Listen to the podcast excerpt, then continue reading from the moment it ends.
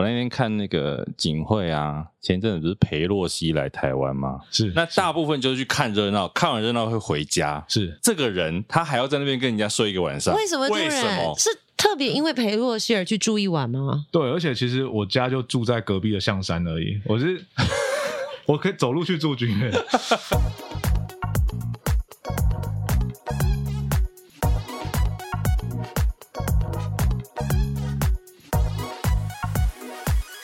约炮也可以聊哈，我没有想 要听啊！你有这种经历？你知道我们应该录音的。年年轻的时候有了，年轻的时候真假？年轻的时候有。你确定这一段可以讲吗？你不是我会播哦。谈恋爱 non-stop 吗？你还有时间？有啊，那个高三考大学中间有分手过。哦，然后呢？这么一短暂的一个 break 也可以，说不定不止这个啊。Summer love，Summer 自己敢这样讲？几次？就就是有点久，都十几年。等一下，你说大叔，你是不是有点嫉妒？我不是说那一天晚上几次，我是说约了几次。其实其实比较像是 dating 啦，就是有约会这样哦。因为你刚刚用的那个词可能是 one night stand，不是 不是 dating，约泡茶啦。猫空是不是？他们就去猫空泡茶。OK，good。没有，我刚刚前面讲比较满啊，做效果做效果。会怕就好。今天来了个神经病，还来了一个最爱来给幕后一道 SPA 的来宾，他的出席率大概只有比我跟你少一点而已。对，蛮常见的伙伴。他已经第三次来这个节目了，硬要上，硬要跟。对，今天怎么又可以把他凑在这里呢？以后只要有稻田的，他可能都会出现。而且这一次还不是稻田，这一次是卓八郎。这一次卓八郎，这次卓剧场。对，应该说只要有稻田相关企业，稻田体系，但体系啦，稻田系统都交给你了。对对对对，今天现场呢，我们有两位也算编剧。嗯，就是算了，就都是编剧。OK，编故事的人。对，那刚刚讲的来三次的这位就是张可欣，我们就不用多做介绍了，好不好？很随意这样子随便，忽略过来。张可欣啊，他来过两次了，大家知道他了哈。Hello，欢迎欢迎。好了，那另外一位是他这次带了一个 partner，哦，是谁呢？算是不同世代的编剧哦，两个人之间大概差了十。多岁，好好好好讲话。你从看着看不出来啊？对，我我觉得他们应该像同学啦。用看的是，你真 的很好哎，真的人很好。因为我想说，我们节目还是要继续下去。我本来想说，妈妈带儿子来这样。我怕我们待会这一集就会创下史上最短，直接做 ending。好，我们先欢迎另外一位编剧徐景惠小慧。Hello，Hello，大家好。好，今天为什么两位会来？其实最近两个人合作了一个新的故事，是卓剧场的《走过爱的蛮荒》。那这个故事其实是从文国士老师的算是同名小说改编的一个故事，要不要先介绍一下这次为什么会有这个故事？卓剧场呢，它我们这次就是会进行原著改编，那我们就会去找。不同的书，然后也是跟以前同系列《纸剧场一》的时候一样，就是会做呃分四大类型，对，爱情成长，然后推理悬疑，啊、然后灵异恐怖，然后之前有一个是那个文学改编，但因为我们这次卓剧场全部都是文学改编，改编。所以第四个类别就可以变成人物传记或报道文学。啊、OK，对，所以就是从这四个类别分别去找适合的书，是。对。那其实我们这部蛮特别。别的走过爱的蛮荒，它被放在爱情成长类。但是其实，如果你们去看原著的话，爱情这一块在里面不是主 key，甚至是蛮少的。对啊，它不是重点哎，就是等于老师可能看到这个故事，它其实还有另外一块可以长的东西是什么？小慧也是一个很会乱讲的人哦。我觉得他很乐于分享，帮我们说说。但是有说到了改编文学嘛？对，大家就想要知道编剧做的角色。那特别是改编的话，应该有一些压力吧，或者是包袱。改编听起来就很爽啊。会吗？人家都写好了，他就拿来改一改。但他要征求原作同意吧？而且呢，他改变成什么样子啊？怎么样让他长出不一样的花朵？对，因为其实先讲一下这一本小说，它其实它的故事讲的是父母都是失觉失调的人的故事。嗯、然后他长大之后，他这个补习班的老师，男主角是李英宏嘛。那导演是王明台导演，那怎么样在父母的都是视觉失调症的情况下，那长大之后去偏乡当教师的一些发生一些故事？那刚刚贤玲讲的改编这件事情有比较好吗？我觉得改编本身其实是蛮困难的。我一开始也以为改编很容易，嗯、就是想说他已经写好在那里了，我们是不是调一下结构就好了？对，就没有。因为像刚刚景辉讲到那个比较困难的地方是，其实他他的书其实是有点像他的自传嘛，但是我们没有把它放在自传类别，我们反而把它放在爱情这个类别里头，所以等于他爱情的那一块全部都要由我们去产生，就是、嗯、所以那一块全部都是要我们编。书里面没有爱情。对，书里头没有爱情，是比较少还是完全没有？基本上他有提到他跟他初恋女友的故事，Okay. 可是那个我们发现，在我们的剧里头有点难成立，所以我们还是帮他。另外赋予了另一段爱情，对，主要就是书的篇幅或时间架构的跨度，跟如果我们将要作为这个六集的戏，它适合的时间跨度其实不一定是一样的，嗯，所以其实越大部头越越大的书，它在改，其实更容易遇到这样的困难或是这样的业障，对，像比如说国外很多像像哈利波特或者什么，永远会有一派是哎，我觉得书好看啊，就拜托你不要把它拍成电影，但也会有一派是哎，觉得哎，你拍完我喜欢，对，对，所以。任何有改编原著，它可能都它的优点就是它本身就会有一批喜欢的人，但它要背负的重量就也是那些人对故事可能会有一个既有的期待，是这个可能也是改编的时候会遇到的。因为走过来的蛮荒其实讲的是文学是有他自己的故事嘛。那我我记得啦，就是我曾经对于他的故事有的印象是说，他以前其实也是个大家俗称的坏小孩，因为大家都不看好，所以他就是也开始走一些旁门左道，不是在大家想象中的正规道路上。后来呢，他在公车上遇到一个就是他喜欢的女生，后来他就觉得说，嗯，他不可以输给那个女生，他开始认真的念书。那我觉得这段过程就像你说，从高中如果要一路拍到他现在的样子，篇幅应该不够放，大 大合剧的结构这样，对对对，没有乡土剧。不过我觉得可以讲一个，就除了这部剧之外，改编这件事情，你们会要做哪些？跟一般写原著剧本不一样的事情，一开始可能还是我们除了读这本书之外，也会做跟这本书相关议题的功课。那 OK，第一件事情可能是要，所以什么主轴、主要精神是要留着不能动的，然后以此为延伸发挥的。这可能是一开始在编剧工作上，我跟可心会。先有这个讨论，或者是我们遇到怎么涨的时候，可能也会回头看，那什么是我们这次觉得要把原著都一定要传达的精神，我们可能换不同的方式讲也没关系，但是是要留下来的。可惜呢？哎，刚刚问题是什么？你你有没有在这边啊？你在谁有？因为我我回我回了一个好像可以回任何问题的废话，所以也不知道在回什么。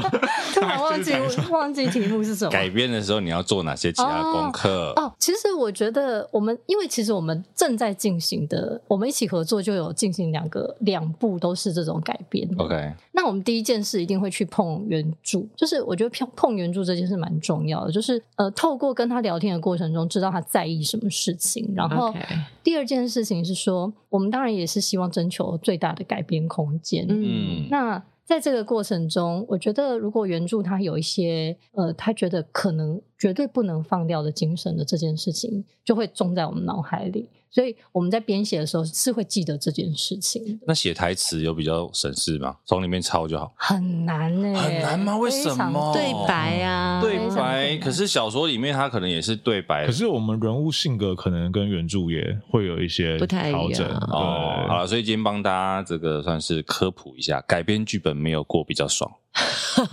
要背负的的确很多的包袱，你反而还有一个框架在那。是，那您刚刚有说到了原著在意的事情，那就像你们这次改编的《走过爱的蛮荒》，文国胜老师他在意什么？嗯，其实还蛮开放态度的，就是他心里有一个感觉，就是他把这个授权给我们之后，这个孩子要我们要怎么养他，他就不管了。所以我觉得他还给我们蛮大的空间。授权费给的够多，好，好像也没有，可能也没有吗？但其实过程中会给我们蛮大的协助，是就是除了书以外，他比如说他现在工作在做什么，或是他过去的经历是什么，他会用故事的方式跟我们分享，甚至他直接有带我们去到他以前任教过的偏乡去看他以前的学生。讲、嗯、到一个重点呢，你看改编剧本还是要去做田调的、啊。当然啊，他才长得出花朵，长得出枝叶来啊。但为什么会特别选定了这本著作？这个就是小弟老师的慧眼哦，小弟老师就是看哪一本书喜欢，他就要哪一本。我我觉得他在丢难题给我们了，老老师是这样。现在抱怨，因为其实我们有爱情成长的这个系列嘛，可是，呃，爱情成长系列，我们当时的很直观就是会去找一些台湾的文学创作是关于爱情的，嗯，然后看了很多小说啊，看了王。王定国啊，李维京啊，什么很多，这这这，不论是散文或小说都有看。那你有去看那种漫画店？很多也有也有也有，哎，言情小说类有有有新一代作家的言情小说类是有看的，啊、但是呢，怎么看他都觉得，哎，好像有的不适合，然后有的比较单薄，有的怎么样，有的怎么样。他有是肤浅的爱情就对了，也没有不要这样说，我很怕得罪人，不要这样。但是反正后来他看到了这一个之后，我觉得可能因为我们爱情成长里头还是包含成长这一块，嗯，所以他就觉得说，在这样子的高压环境下长大的小孩，其实他好像有很多题目可以讨论，然后包括他在这样子很不容易的困境环境下长大，他有没有能力再去爱一个人？嗯，哦，我觉得这件事情是我们讨论起来也是觉得啊，这可能是一个很值得被探出的议题。嗯，他的爱已经不是只有男女之间，可能从亲情到男女之间的爱情，会不会有什么样的影响？对对对对对，对呃，因为文国士本人他是爸爸妈妈都是视觉失调嘛，然后他都自己说自己很幸运，是因为奶奶有接住他，嗯，对，但是他他的确也在原著里面就讲说。他一直到他高中在那个公车上遇到那个他心仪的女孩之后，他好像明白了爱是怎么一回事，然后也是这个力量让他就没有再往那个偏的路走去，没有变八加九。对对对对对。我们聊一下这个，因为其实像那时候从我们与恶的距离开始，大家其实对视觉失调都有蛮多的关注吧。那这一部戏其实是从另外一个角度来切入这个议题。你们自己在包括前面看小说啊，甚至在写剧本的过程当中。你们有感受到像这样的一个，像文国士老师他自己，他的成长过程也好。有什么样值得跟我们聊聊的东西吗？那时候在跟可心讨论的时候，就是有一个点，就是可心那时候提到，然后我也蛮 touch 的，就是视觉失调的好发是在四十岁以前。嗯、对，那其实我们过了，好险。对对对。我跟你讲，我在做功课的时候也是在想这件事情。差多久？差多久？想说哦，对，应该不会了吧？有点紧张。我我还我还要一再一阵脱离前进。对。但你们这样子聊的时候，其实我发现大家会恐。恐慌，可是他一定有一个脉络可以寻找。就当你恐慌这件事情的时候，或许啦，我们都对他贴有一些刻板跟标签。就像我们现在懂得用思觉失调，可是对于很多人，他的直白翻译：神经病、神经病、神经病、精神病，甚至是疯子。笑哎，对，那那呃，如果以文国士他的生长的状况是在比较这种高压的情况，那父母又。但有有患有这个疾病的话，他自己有讲过，他其实可能比普通人、一般人要有视觉失调的几率会再大一些的。嗯，对，忘确切几倍我有点忘了，但是其实其实其实是大蛮多的。他自己甚至我们现在看到他其实也是一个很呃优秀的偏乡老师，是一个作者，是一个什么？但他其实还是会有他自己都还是会有担心那个，哎，我什么时候才？四十岁过，我确定 safe 这件事情。嗯，对。那再衍生就是做做这个戏，我们会看一些相关视觉失调的书或者是一些影片。那我记得可心跟我讲过，他说今天如果得病的是我们自己，嗯，那该怎么办？这个是真的很难承受之之重，就是这个是我们难以想象的辛苦的。嗯，对。对，而且我记得文老师他接受访问，就是说，当然大家都会觉得说，哎，因为这其实跟基因也是有相关，所以某种几率他是比别人大。但是他自己说，因为他走过这段路程，所以他的抗体其实比别人多的。其实因为小慧妹妹是漫飞天使，嗯，当初我在跟可心聊人选的时候，其实也有聊这一块，就是说我相信你应该也可以感受文国士他在小说里面的那个一些相关的事情，因为毕竟家里有类似的状况。嗯，能不能讲一下，就是以你自己的经验来讲，遇到像这样子，比如说家人有一些身心的状况的时候，你会怎么去面对这些事情？当家人有身心的疾病或障碍的时候，那衍生的状况会蛮多的，因为它的光谱其实差异很大，就是温国士遇到的跟我遇到的差异一定是蛮大的。是对。那我妹的话，她其实就是。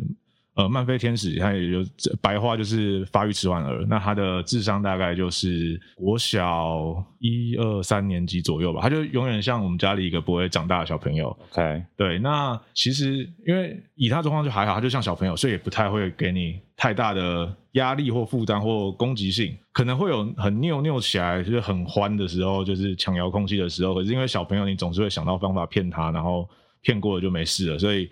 相对上，我觉得比较没有那么大的情绪压力跟负担，嗯，可是同时都不免会有个担心吧，就是比如说他国小放学去他们教室接他的时候。那我跟他因为差三岁，所以念国小的时候会在一起。嗯，他去接的时候，他看到不是妈妈来接他，那他小时候他会比较拗，或者没办法接受，对他不就不出来。对我就很尴尬，觉得哎，应该也不是觉得丢脸，那我就觉得很尴尬。我站在教室门口，他死不出来。可是你们本来在家是会玩在一起的，会玩在一起的，他就不想让你接，就对，对，让妈妈接。对，然后同时也会去看说，哎，假设他现在有情绪的时候，哎，班上同学的反应是什么，老师的反应是什么，就是自己会脑补，所以平常他上课到底嗯跟大家处的怎么样？那大家。有没有办法去知道怎么跟这样的小朋友互动？再大一点，比如说他高中他去念呃特教学校，就是彰化的启智学校。嗯，对。那我那时候去参加他毕业典礼的时候，就是我我爸载我去，然后一下车的时候就就开始想哭了。那个想哭是因为我们都参加过毕业典礼嘛，那毕业典礼通常门口就会摆一堆就是卖花的、花卖什么的。嗯对，因为要赚钱嘛。但是他们的毕业典礼是没有任何人来卖花、来卖礼物的，就是大家是不会想到要，不觉得是一件值得庆祝的事。不会有一个朋友，不会想到有朋友会来参加这个毕业典礼，然后要送礼物去给，不会有这个商业行为。对，因为他那那就仿佛，嗯，就某种缩影，就是很多时候可能其实他们是容易被忽略的。忽略的。嗯，对。那甚至他，因为那是后来他有升大学，因为我爸妈在彰化的私立科大教书，那。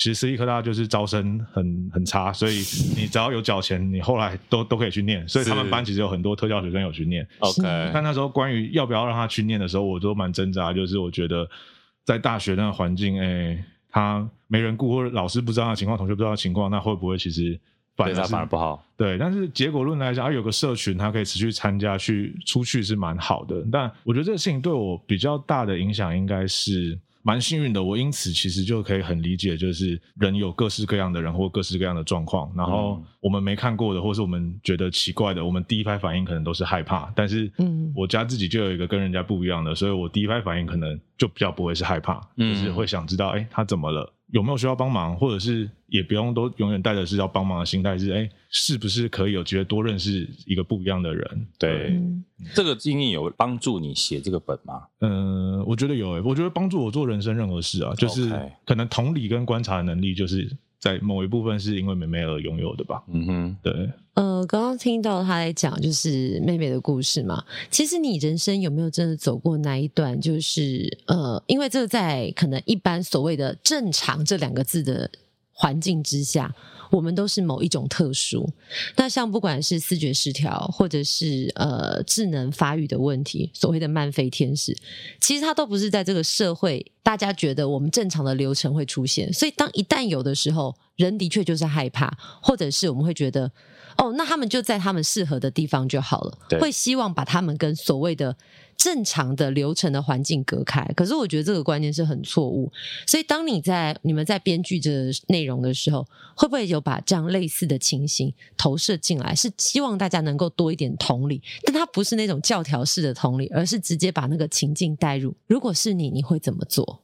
哦，可心一直要他讲，因为可心觉得今天就是来玩的，没错，混通告费啊，没有通告费，自己塞钱硬要上节目，呃，小费，呃，我觉得也带一点编剧技术层面，就是以编剧技术层面的角度来讲，这个故事它有某一个难的是，假设我们今天看到的角色是本身有身心障碍的任何一个疾病的时候，我们相对以这角色为出发，我们相对好同理、好理解他。对，比如说最近那个非常律师在讲自闭症的律师，嗯、我们因为可以看到他的优点、缺点、他的困境跟他的难处是什么。对，但是我们今天视觉失调的在剧中得视觉失调的人是主角的父母，角色位置、权力位置是父母的视觉失调，然后小朋友其实在这个成长环境他是相对辛苦的，嗯，对，所以对于观众要怎么同理、怎么理解，这个在写的时候我们就要去去思考，对，因为它其实是有一个角色位置、权力位阶的差异，聊剧情就会剧透。没有，我觉得还好吧。可以聊一下剧情，或者告诉大家，其实里面的演员选角，我觉得是也是相当有意思。你不要全部讲完就好了，OK？因为我怕路太长。我们某一场戏的设计是让那个男主角李英宏带着他的妈妈搭火车，在火车上就是呃，他想跟别的小朋友玩，但是因为他的那个状态或者有吃药什么，可能反应比较慢，所以那个想玩人家可能反而会吓到，觉得诡异。嗯，对。那那我们就设计这场戏就是。是可能不理解的，因此起冲突，但李英宏就会起来捍卫说：“哎、欸，他现在有在服药，他没有攻击性，他的本意是什么？”那观众用全知视角来看这个事情的时候，我们离远一点的时候，相对可以冷静去看，能理解。对，虽然我们假设是在火车的当下的那个人，我们可能都会紧张，或者甚至因为害怕而有攻击行为，是但是我们做这个戏可以让他延伸，用一个比较远的视角，客观的去理解所谓视觉失调是什么。啊，对，那在火车的那个封闭环境，就是火车的设计其实也有其他意义，就是一个是在那个封闭环境的情绪张力更大，另外是其实几年前我们就有发生在那个火车铁道的杀警案。OK，啊，记得这个。对，那其实后来有人去做了一系列的延伸报道，那长话短说，就是犯下这个案件的凶嫌，他是视觉失调症患者。OK，那他犯案的当下其实是发病状态。那他发病的原因是他其实本来前面有长期稳定服药，那他发病原因是因为他经济突然遭逢很大的状况，他没钱吃药了。那在他发病状态的同时，他一直很担心有人要伤害他。那所以在他的世界，在他理解里，他做了很多事情。他去报警了，他去找议员服务处去澄清。他他那天搭火车是想要去监察院，因为他要去寻求可以一切可以保护他的力量，去他对抗脑中那个想要伤害他的人。嗯，所以其实，在他的视角，他可能其实反而是很。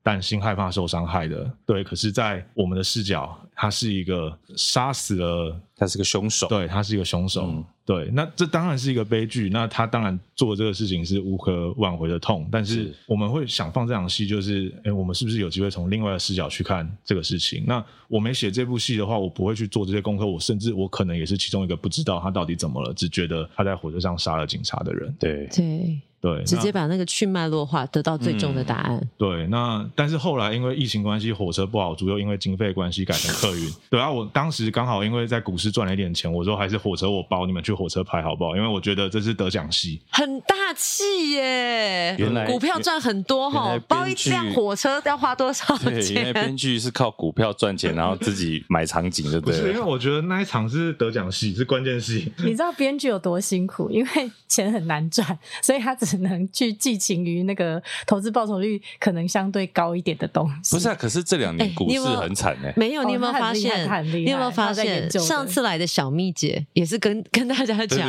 编剧不能只靠编剧赚钱，要靠多方的投资。等一下，而且刚刚可心讲一个重点，这两年股市这么惨，小慧是赚钱的哦。就是就是，还是你要不要长话短说，五分钟结束这一次的节目主题？我们下马上开新的主题，聊投资。对，你先讲一下你你怎么弄，为什么 可以在股市这个现在股海翻腾的时候有如此的成就，还可以包火车？因为当然我到底怎么赚这个，我觉得我五个小时都讲不完嘛。然后再再另外一个很大的观念也是跟大家科普一下，常常会有人说什么加入这个群免费教你怎么玩诈骗。我跟你讲。能赚钱的事情不可能有人免费教人的，要么是要骗钱，要么是要骗炮啊。他现在是跟我们说要收钱，啊，对，就是我没有想骗各位的钱，也没想跟各位骗炮，所以这个部分我们 有缘再教你们。我跟你说，你就套一句网络说：买低卖高好简单，赚钱真容易。对啊，但我我觉得应该说重点是心态啊，你要找到股市赚钱的方法或操作模式有很多，你要找到适合自己的。嗯、就是比如说我也做过波段，然后做过存股，那但我最后发现，哎，我的个性我最适合做当冲。嗯，对，但但当中可能对很多人来讲是原来不适合的，心脏比较大颗的朋友。我觉得就是初期在可承受范围交点学费，然后去 try 任何一个你觉得适合你自己的游戏方式，有时间加上心脏大颗。OK OK，然后备一笔闲钱这样子。好，记得是闲钱哦，不要影响到自己正常的生活，心态会跑掉。好，我们赶快快速跳回到编剧，来两个人的合作，哎，这好像很硬哈。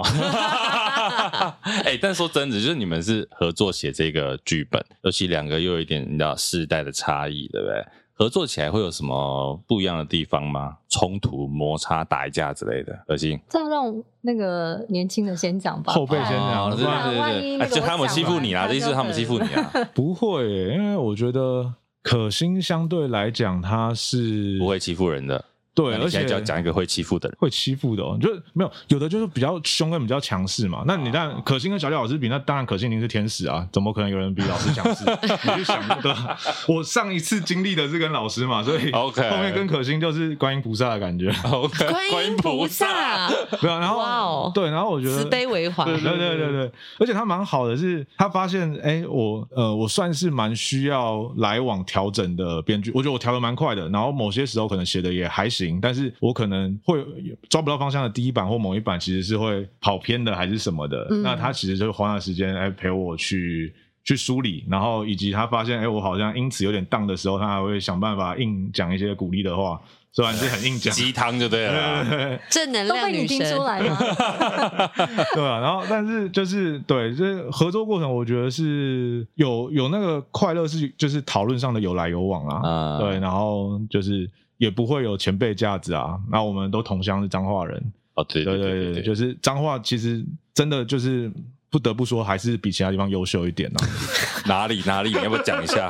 哇，那其他地方一下子得罪超多人，得得罪二十一个县市，我跟你讲，我在丢爆点呐、啊。哦 OK OK OK，吸仇恨丢爆点，是是是，可惜呢？哎、欸，我觉得跟景惠合作算是算是舒服的啦，因为我觉得可能我们编剧一起工作的时候，他会遇到一个问题，就是价值观到底有没有吻合？那、嗯、万一价值观的不吻合这件事，我觉得就要花很久的时间去磨合。怎么样的价值观吻合啊？就是比如我们关注的议题或我们看待角度的面向会比较雷同。OK，就是比如说做功课的时候会常互丢报道，然后可能他丢给我，丢给他。的那一篇，我们想讲的事情是一样的，嗯，对，就是我们我们能够。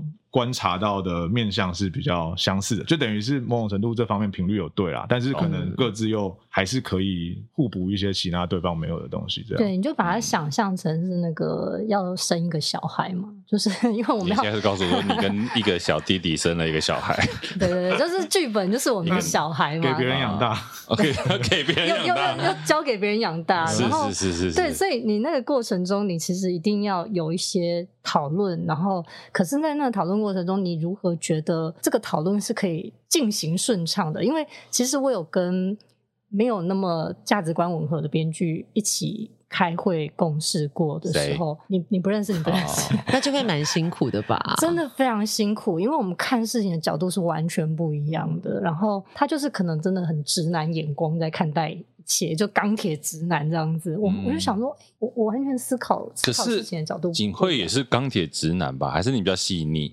我比较细腻的钢铁直男。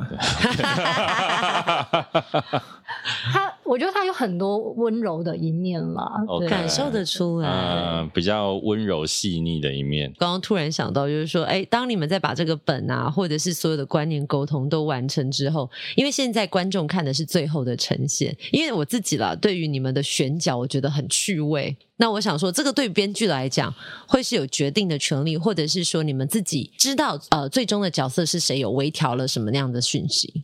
男主角是李英宏啊。我觉得，呃，你刚刚讲的编剧对于角色这个，我觉得不同案子跟不同案子的状况跟不同编剧的状况差异很大。比如说，今天这部戏是我出钱的，我的我当编剧，就算我是编剧，但这部戏是我出钱的，那我想自己去演，应该也是有机会的。哦，原来如此。所以每个案子的状况差异蛮大。有这样想过就对了。呃、欸，这部还好，比较难。这部我觉得我演不好。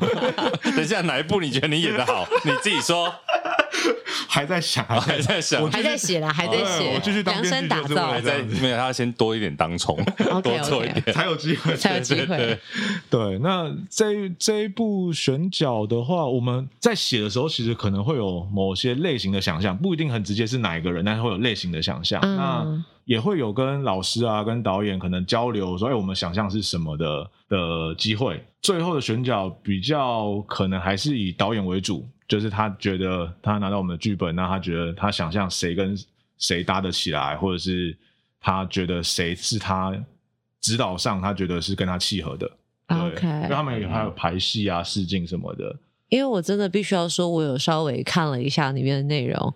你知道我，我我之前访问李英红的时候，都还是呆吧滴滴龙，或者是水哥，嗯、水鬼他唱歌，然后那种很很放或者是很 chill 的状态，突然之间收到很内心的时候，其实我觉得对于观影者是一个呃，是一个。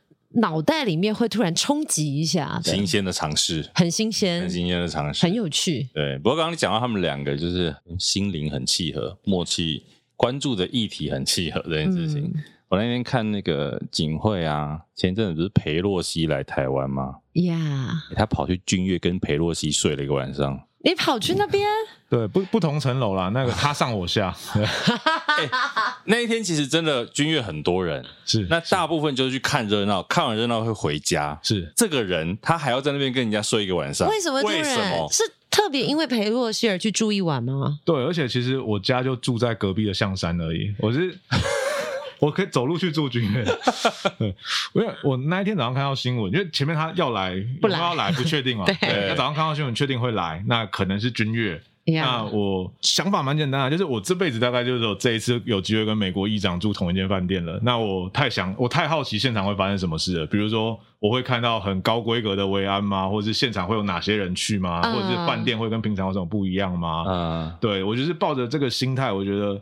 就是我就，我就我我自自诩为体验系人生玩家，我就觉得有机会能体验，而且很难得的事情，我应该都要试试看。你知道他前面他前面听起来很中二，就是这辈子唯一可以跟那个 议长住同一栋饭店，但后面其实我觉得还蛮编剧的性格。对对对，那你观察到了什么？哦，像我那天去，我从 check in 开始，我就、嗯、你有被身价调查吗？我就是很好奇，他们对于当天才订房的，他们会不会特别有注意什么？呀，你是当天什么时候订房？早上，我看到早上，OK，确定要来你就订房。没有，那时候其实还不确定他会不会住君悦，我就想说，哎、欸、啊，如果真的到时候赌一个很大、欸，哎，对，没有的话，我就去体验鬼故事，也是一种体验。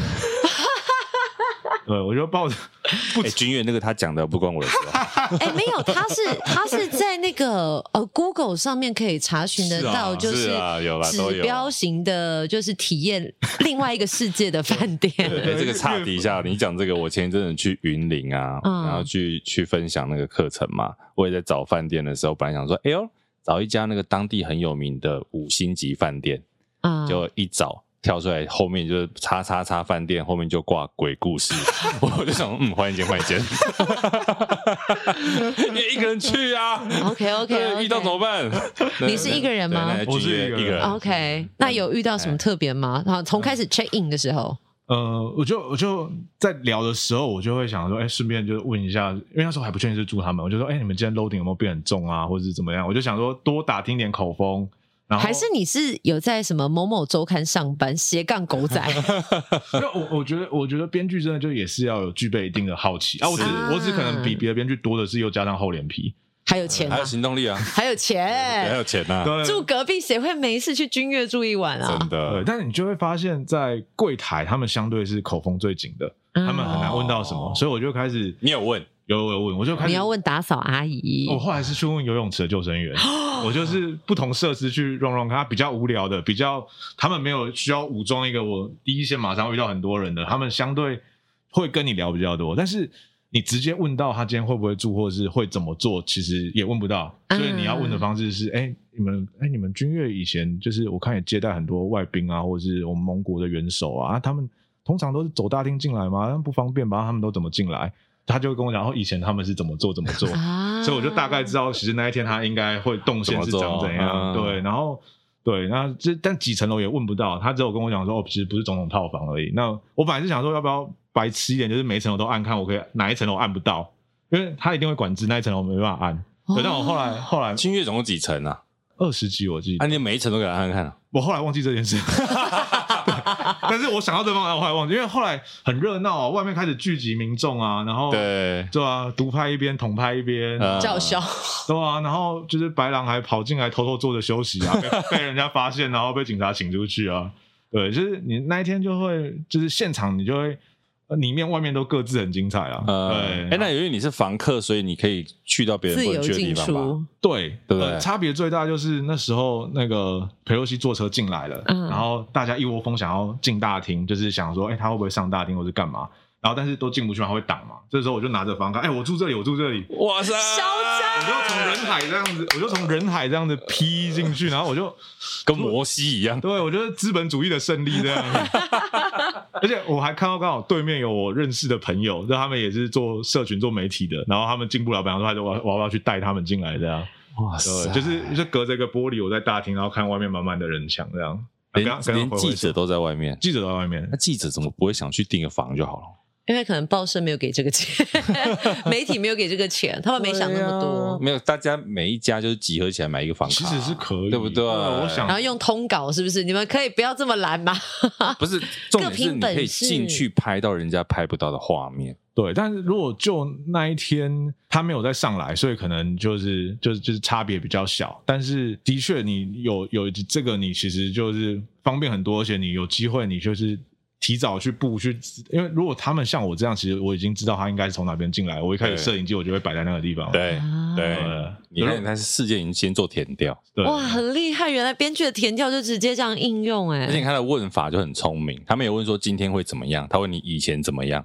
对，以前怎么样等于今天会怎么样？很高几率是这样吗？对啊，好酷哦！你是不是调查局 来的？我也在想，是不是应该换做那个会不会比较赚一点？编剧蛮辛苦的，但他很多经验啊。之前也听讲过，就是那个以前曾经在消防队当替代役。哦嗯嗯。而且你知道，一般我们当完替代役啊，嗯、当完兵，你就觉得放风自由了嘛？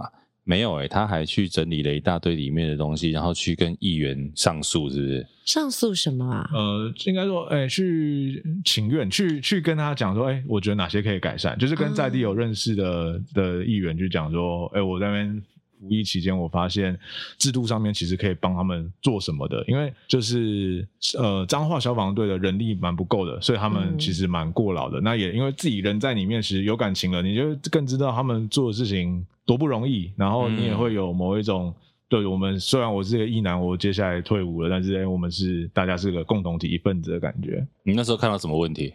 呃，比如说消防的状况，它各县市差异很大，就是警消明明感觉要像是类似体系的，可是消防它是各县市各自为政，它没有一套统一的准则，所以每个县市的消防局的。修行制度都不太一样，有的勤一休一，有的勤二休二，有的勤二休一，你连天数都不太一样了。嗯、那业务也不一样，比如说我们彰化那时候还需要捕风抓蛇，现在没了，但是那时候还要捕风抓蛇。嗯、对，然后也会有一些你觉得可以更优化的，就是比如说人力的安排上，像一样有替代役，可是大部分去编给了内勤。就是 Okay. 对，不是外勤要出去，是内勤就处理文书的。那其实真正确认的是外勤，可是会造成这样的结果，是、oh. 因为内勤比较有话语权，他们比较是官。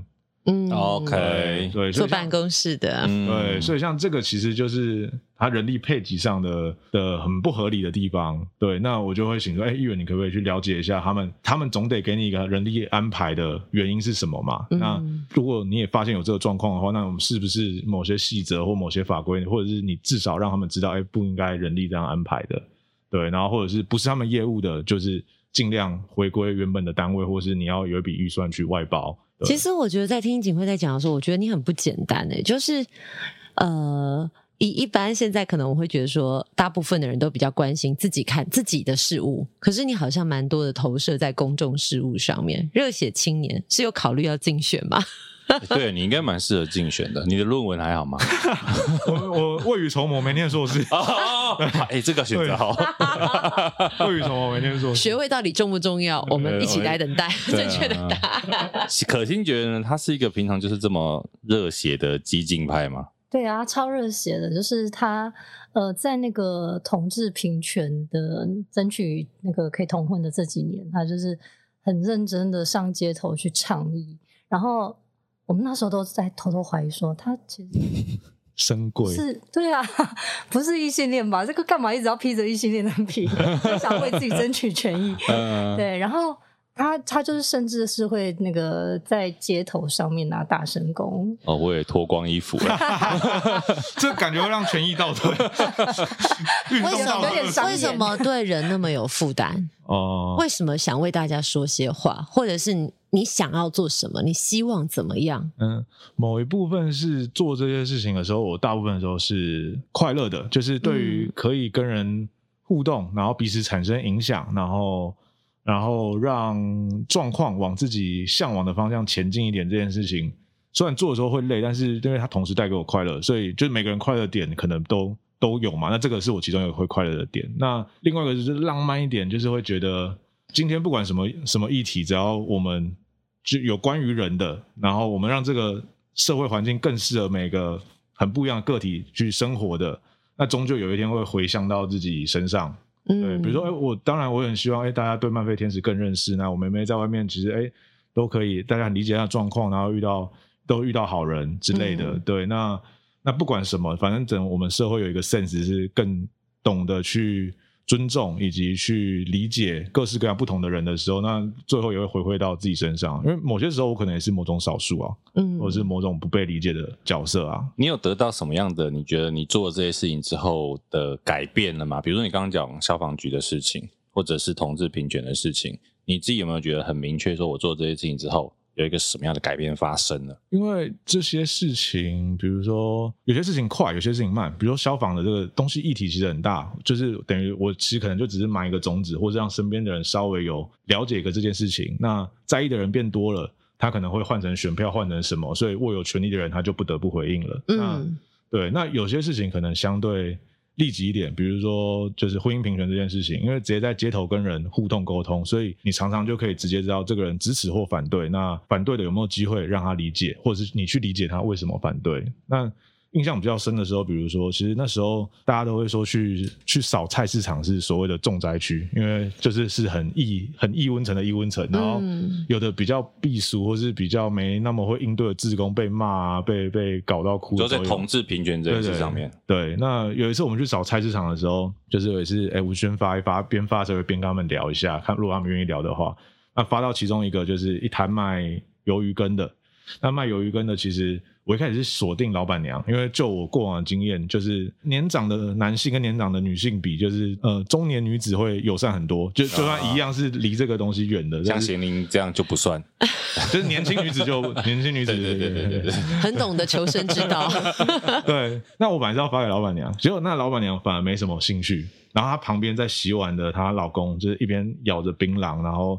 然后看着我，然后露出一个我不不知道怎么解读的笑。他说：“哎，笑脸，来来来，你在本在这冲上。”然后他一边咬着槟榔，一边在那边。你也是有点害怕。我想说，他是要叫我过去羞辱的吗？这到底是要骂你，还是要怎么样？对啊，我就硬着头皮过去了。他就问我说：“这个在干嘛？”然后我就跟他说：“哦，有个公投是什么什么？那婚姻平权是为什么？”我就跟他，比如用讲故事的方式讲毕安生老师的故事，让他知道说：“哎，有些同志他相爱一辈子，可是在法律上却没有保障。”那讲叶永志的故事，讲那个性平性别平等教育，就像哎小朋友。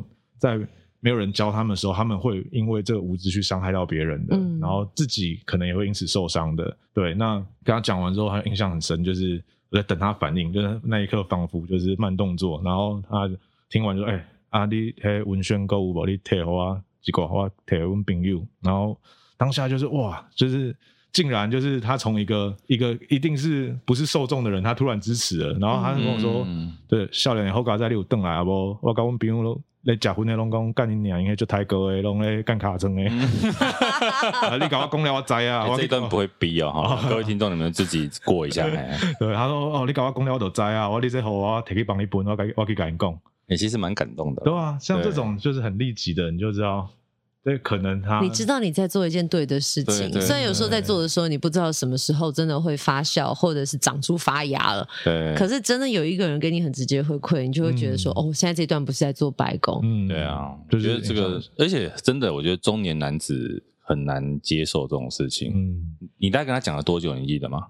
嗯，大概半小时有哦。哦，这么久啊。嗯，他算蛮愿意听你讲的。对啊，我觉得他可能就是虽然一开始是反对，甚至某种排斥，但是也庆幸他是算 open mind 的人吧。他算是愿意听或者有好奇的人吧。他会把我叫过去的第一下，他其实就是好奇。所以他过程当中也有跟你就是 argue 嘛，反驳你的意见。会，然后我就再反驳回去。嗯，当然我刚好去的时候已经在那时候在街头一两个月了，就是算有进行过一些职前训练了，所以、啊、所以就大概知道他们会讲什么了。对对对对对对对对。嗯，我觉得这世界上就是因为有太多的不理解，所以会造成一些隔阂。可是这些隔阂要怎么打破，就必须要有人用一些实质的行动。啊，他也带我们理解很多其他的事情。哎呦，比如说像是脏话的控肉饭 啊，哎、欸，他有一支那个 YT 影片点阅率超级高的空肉饭，好吃，对，好吃，二十四小时是不是？二十四小时吃片彰化空肉饭，对，就是我们彰化彰化空肉饭，他从早餐就开始有人吃空肉饭，然后甚至疯跟台南一样，就是牛肉汤一样，一样，大清早就在吃那个很传统的，对。但是下午茶有，就有的厉害店是开下午三点到五点的。我说到底什么人会想这个时间吃空肉饭？对，他一路开到宵夜跟深夜，就是基本上任何一个时段你要我推，哎，不错的店家都推得到这样。你那天吃几碗控肉饭？我那天其实呃，我整支影片就是从早餐开始到宵夜是五碗。但我其实有作假，因为真的吃到后面我快死了，所以我分两天吃，我只是穿同一套衣服而已。这秘密是可以讲出来的，是不是？怎么办？现在大家都知道了。我没在拍第二支，我就拍了。对。那如果真的要推荐，要推荐哪一家？我最推那个下午的一间叫夜市控肉饭。你看它叫夜市控肉饭，就开下午，你就是高手都是长这样子。黄昏的概念，对，傍晚嘛？还是对，就是三点开。我刚刚说三点到五点多的那一间，OK，叫夜市控肉饭。嗯，等一下，你对控肉饭这么有了解，但是你现在住在台北市，呃，对，那我蛮常回去的。那那有没有台北市可以让你比你的卤肉饭、控肉饭？呃，因为彰化控肉呢，它光是形状跟做法，其实差在哪里啊？它它的话，块啊，一块，然后它是肥瘦用的竹签插过去的，所以你在台北买控肉饭，其实常买到会是东坡肉，甚至我还吃过有骨头的。等一下，等一下，东坡肉跟控肉饭不是都是那种五花肉一层一层的吗？不是，不是，不是。他他要找照片给你看。我跟你讲，因为听众朋友他现在可能用听的，他没有办法感受。我们可以当然可以找你的 YouTube 影片来看，但是叫用吃护台湾。哎，用吃守护台湾，用吃护台湾，美拜。那你可以告诉我们差异在哪里？如果我是东坡肉的话，它就是一块五花，然后绑，然后下去卤嘛。嗯、对，对，对。那矿肉它其实通常是就是你一块肥肉搭一块瘦肉，然后用竹签串过去，然后再下去卤。然后或者是有一种老饕特别爱吃的叫李盐吧，它是直接一体成型。什么吧？梨园吧，梨园吧，梨园肉，对，梨园肉，嗯，对，在彰化会有就是抢不到那块肉，然后排队打架的新闻，我有看过。这么悍，为了吃那个肉，对，因为那个肉就是某些老他觉得特别喜欢的。它是特别哪个部位的肉吗？就是它就直接一体成型，然后对，它是直接那个。